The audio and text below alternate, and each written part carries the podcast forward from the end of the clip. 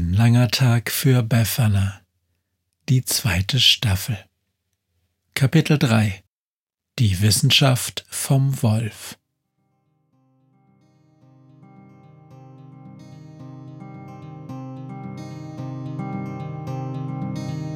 Wenn der Wind einsam durch die Straßen fegt, wenn die kalte Nacht sich auf die Häuser legt, wenn in Fenstern Weihnachtsschmuck ins Dunkel scheint, dann sind Befana und ihre Maus nicht weit.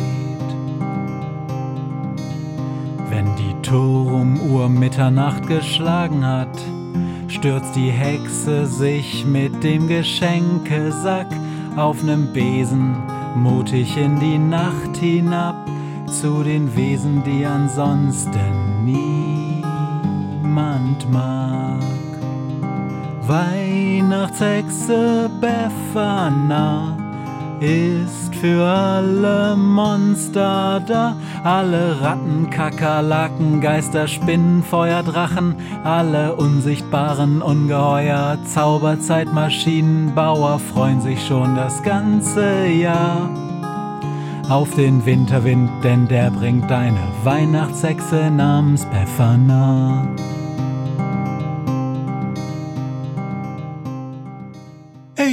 Schätzchen, bist wohl eingeschlafen? Befana hat einen wunderbaren Traum. Sie liegt fest eingemummelt unter einer meterdicken weichen Decke, und soeben bringt ein Butler, äußerst schick, mit roter Uniform, ein herrliches Tablett mit Frühstück an ihr Bett. Hey, Schätzchen, nimm den Kopf hoch, ich muss mal den Tisch abwischen. Faszinierend, denkt die Hexe, dass er Gäste statt mit Sie und sehr geehrte Weihnachtshexe einfach mal mit Schätzchen anspricht. Sollte ich auch mal probieren, denkt sie noch, dann sticht sie etwas in die Hand. Hey, Befana, wach auf!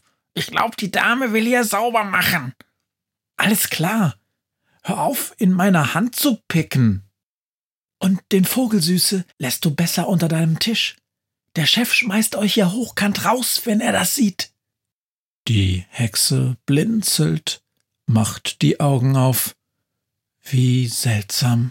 Zwischen einem Cola-Becher und ein paar Servietten lächelt das Gesicht der Servicekraft des Rasthofs Tecklenburger Land sie an. Befanas Kopf liegt noch auf dem Tablett des Veggie-Burger Sparmenüs, das sie sich heute Nacht bestellt hat. Direkt neben ihr hüpft Günther auf dem Tisch herum und flattert aufgeregt mit seinen Flügeln. Auf dem Rücken trägt er immer noch den Stimmenmodulator, der mit einem dünnen Kabel mit einem Minimikrofon an seinem Schnabel fest verbunden ist. Und ist der Vogel seiner Fritten noch? Sonst nehme ich sie mit, sagt die Bedienung. Nichts für ungut, Schätzchen, aber ich krieg richtig Ärger, wenn das Tier nicht bald verschwindet. Befana erinnert sich. Sie sind vom Dach des Brauchtumsamts noch eine halbe Stunde aus der Stadt hinausgeflogen und dann in nächsten Rasthof eingekehrt. Sie muss wohl eingeschlafen sein, direkt am Tisch, noch während sie gegessen hat. Komm, Günther, lass uns gehen, sagt sie. Kann die Dame ja nichts ändern, dass sie einen derart doofen Chef hat. Die Bedienung winkt noch einmal, dann sind Befana und Günther, die Reporterkrähe aus dem Zoo, zur Tür hinaus. Doch Befana steigt nicht sofort auf ihren Besen. Sie ist viel zu müde und so setzt sie sich auf eine Bank. Den Sack mit den Geschenken stellt sie neben sich. Sie blinzelt in das helle Morgenlicht und schaut den Lastern zu, die einer nach dem anderen vom Parkplatz auf die Autobahn auffahren. Schließlich nimmt sie das Gerät, mit dem sie gestern Günther das Signal zum Polizeieinsatz gegeben hat, in ihre Hand. Was ist das eigentlich? fragt Günther und die Hexe zuckt die Achseln. Irgendein Elektrodingsi. Hab ich aus dem Internet. Man kann damit so ziemlich alles basteln, was mit Elektronik und Computerchips zu tun hat. Das Ding auf deinem Rücken ist genauso eins. Und mit der Echohexe habe ich dafür gesorgt, dass du damit so laut bist wie ein Stadionlautsprecher. Dieser letzte Teil ist gute alte Echohexenzauberei. Kannst ja nicht mit einer Riesenbox auf deinem Rücken durch die Gegend fliegen. Und was machst du gerade mit dem Ding in deiner Hand? fragt Günther. Ich versuche Nachrichten von Schussel zu empfangen. Irgendwas kommt gerade an, doch ist das Netz zu schlecht. Die Hexe hält den Kasten in die Höhe, steht dann auf und wandert auf dem Gehsteig an der Raststätte entlang. Die Krähe fliegt ihr hinterher. Ich hab's, ruft Befana. Sie drückt auf einen kleinen Bildschirm. Hallo? hört man Schussels Stimme. Befana? Ich glaube, das funktioniert nicht. Doch, mach weiter. Hört man jetzt die Suchmaschine sprechen. Bist du sicher? Befana, kannst du mich hören? Wir sind in dem Raum gewesen mit der Karte und dem Foto von dir an der Wand. Da stand auch was von einer Werkstatt, die sie aber bisher nicht gefunden haben. Befana, ich glaube, es wäre besser, wenn du erstmal nicht in deine Werkstatt gehst. Auf dieser Karte war ein Kreis, in dem sie sicher sind, die Werkstatt irgendwo zu finden, und der Kreis wird streng bewacht. Ich weiß nicht, wie genau. Ich hoffe ja, dass Befana das hören kann. Wird das denn jetzt gesendet? Oder wie? Ich drucke mal diesen.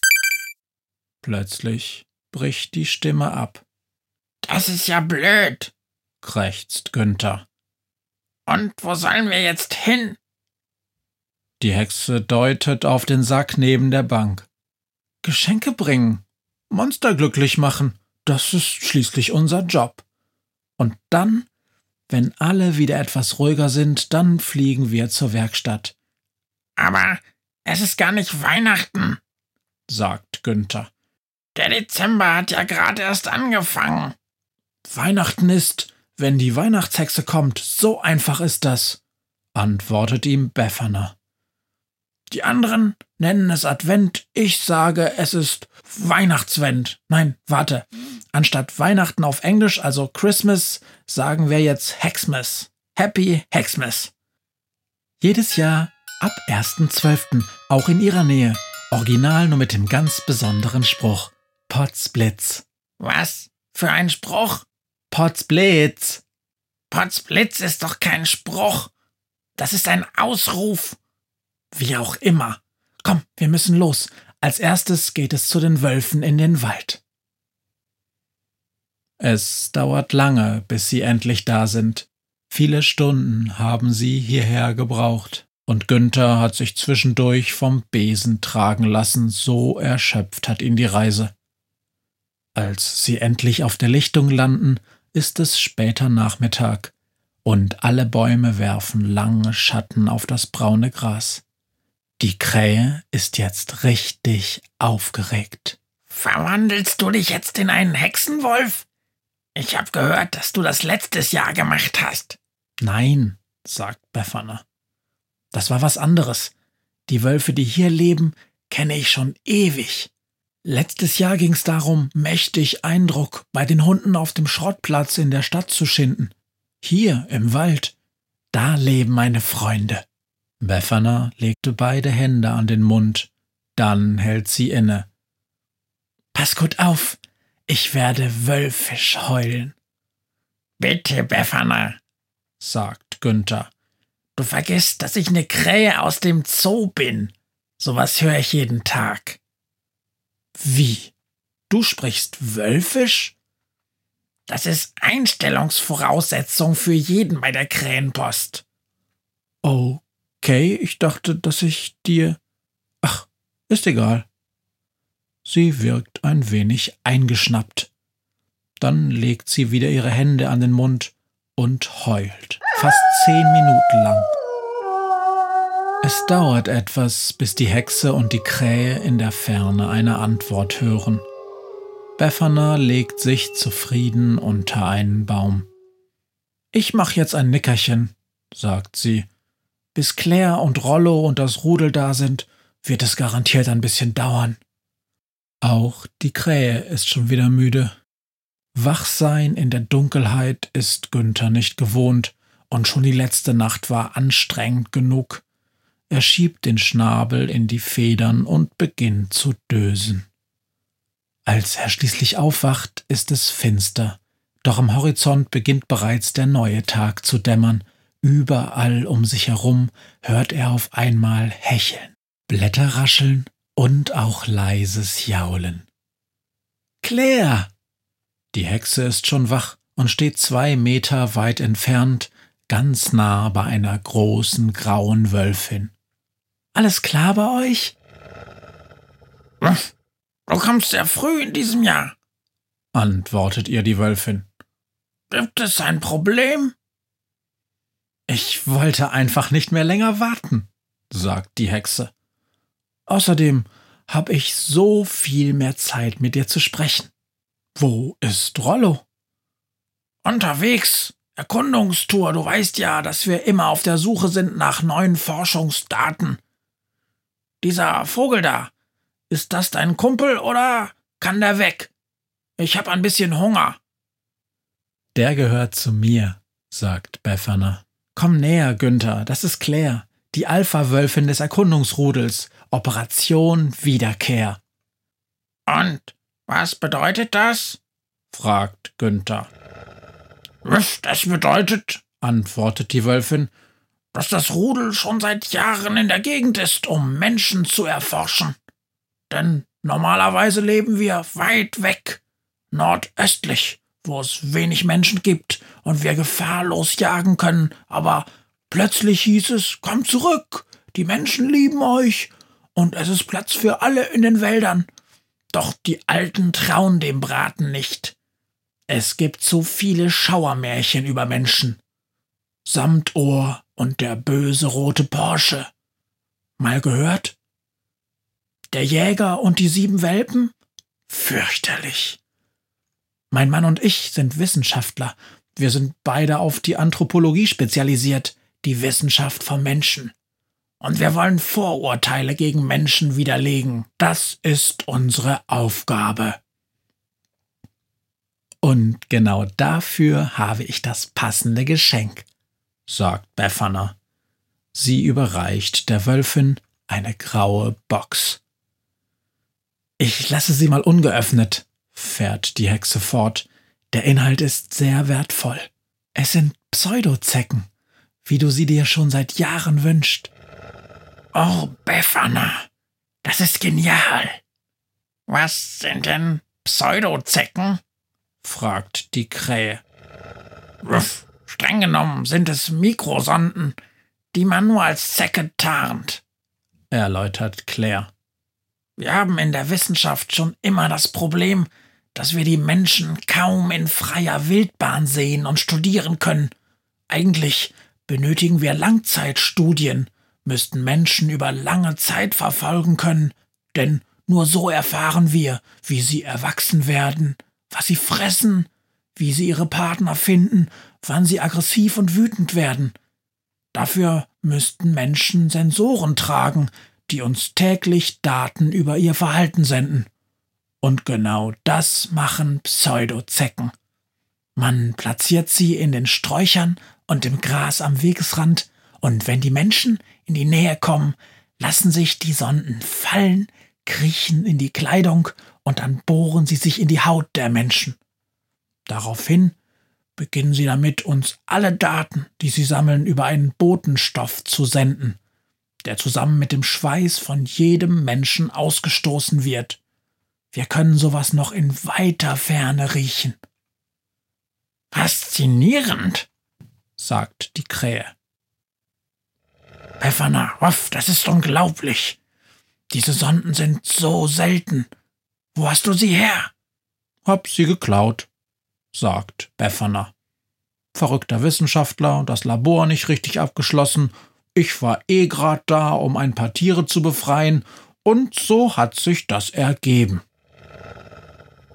Werde ich im Endbericht für unsere Ältesten vielleicht ein wenig kürzen murmelt Claire. Und? Bleibt ihr noch zum Frühstück? Eine Stunde noch, dann geht die Sonne auf. Solange es keine Krähe gibt, bin ich dabei, lacht Befana. Was sagst du, Günther? Hab grad keinen Hunger, schimpft die Krähe und fliegt vorsichtshalber in den Wipfel einer hohen Tanne, die am Rand der Lichtung steht. Du kannst ja rufen, wenn du fertig bist. Potzblitz, krächzt er der Hexe zu und steckt den Schnabel wieder in die Federn.